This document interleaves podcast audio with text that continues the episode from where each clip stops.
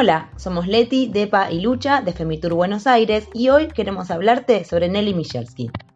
Nelly es una de las pioneras de la lucha por el aborto legal, seguro y gratuito en Argentina y formó parte de la comisión redactora de varios de los proyectos de ley que se presentaron durante años en el Congreso hasta que finalmente se logró la legalización del aborto en el país.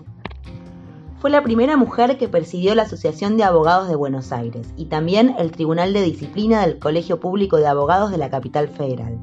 Hoy, con más de 90 años, preside el Parlamento de las Mujeres de la legislatura porteña. Desde 1961 participa en debates sobre el derecho de familia, desde la lucha por el divorcio vincular, la patria potestad compartida, el matrimonio igualitario y la interrupción voluntaria del embarazo. Ante cada ampliación de derechos, los sectores conservadores anunciaron cataclismos que nunca se cumplieron, pero ella sigue haciéndole frente con argumentos.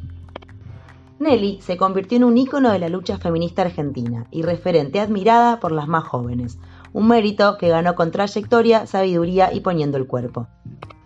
Este fue un Femidato de Femitur Buenos Aires. Si quieres conocer más historias, búscanos en Instagram como femitour.bsas o Femitur Buenos Aires.